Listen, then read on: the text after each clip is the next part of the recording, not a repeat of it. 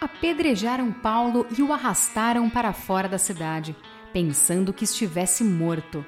Mas quando os discípulos se ajuntaram em volta de Paulo, ele se levantou e voltou à cidade. Atos capítulo 14, versículos 19 e 20.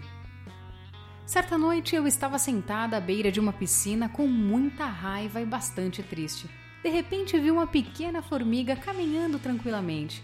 Sem pensar duas vezes, com o dedo lancei o pobre e indefeso inseto dentro da água.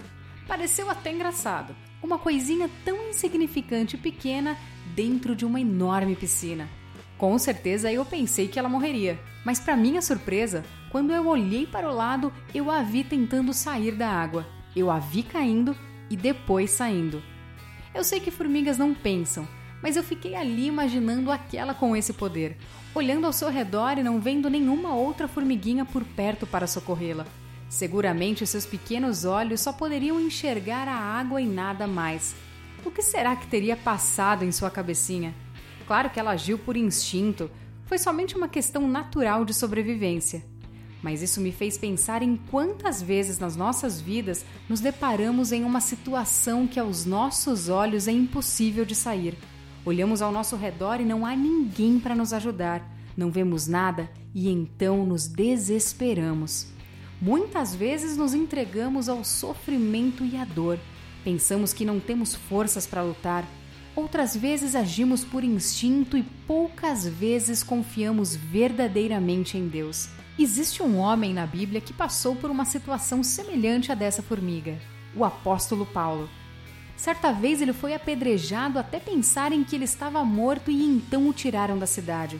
Só que quando todos se foram e ficaram apenas os discípulos, Paulo se levantou, deixando todos admirados e até mesmo assustados. Aquele homem não se rendeu, ele voltou para a mesma cidade a fim de continuar a sua missão. Ao entrar naquele local, todos ficaram atônitos, pois tinham certeza que Paulo estava morto.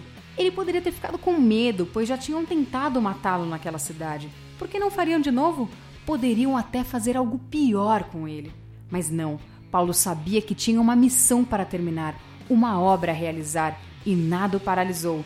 Não foram os medos, traumas e nem mesmo uma terrível experiência que o fez desistir daquilo que ele tinha para fazer. Semelhança com a formiga? Ambos foram tidos como mortos e, mesmo assim, se levantaram enfrentaram o que tinham que enfrentar e nenhum dos dois se rendeu às circunstâncias, sem contar que deixaram seus espectadores surpresos. Muitas vezes somos lançados em uma piscina enorme, onde não podemos ver nada e ninguém ao nosso redor.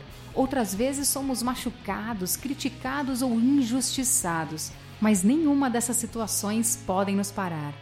Se estivermos sozinhos ou não, machucados ou não, precisamos confiar que Deus é conosco nas nossas adversidades.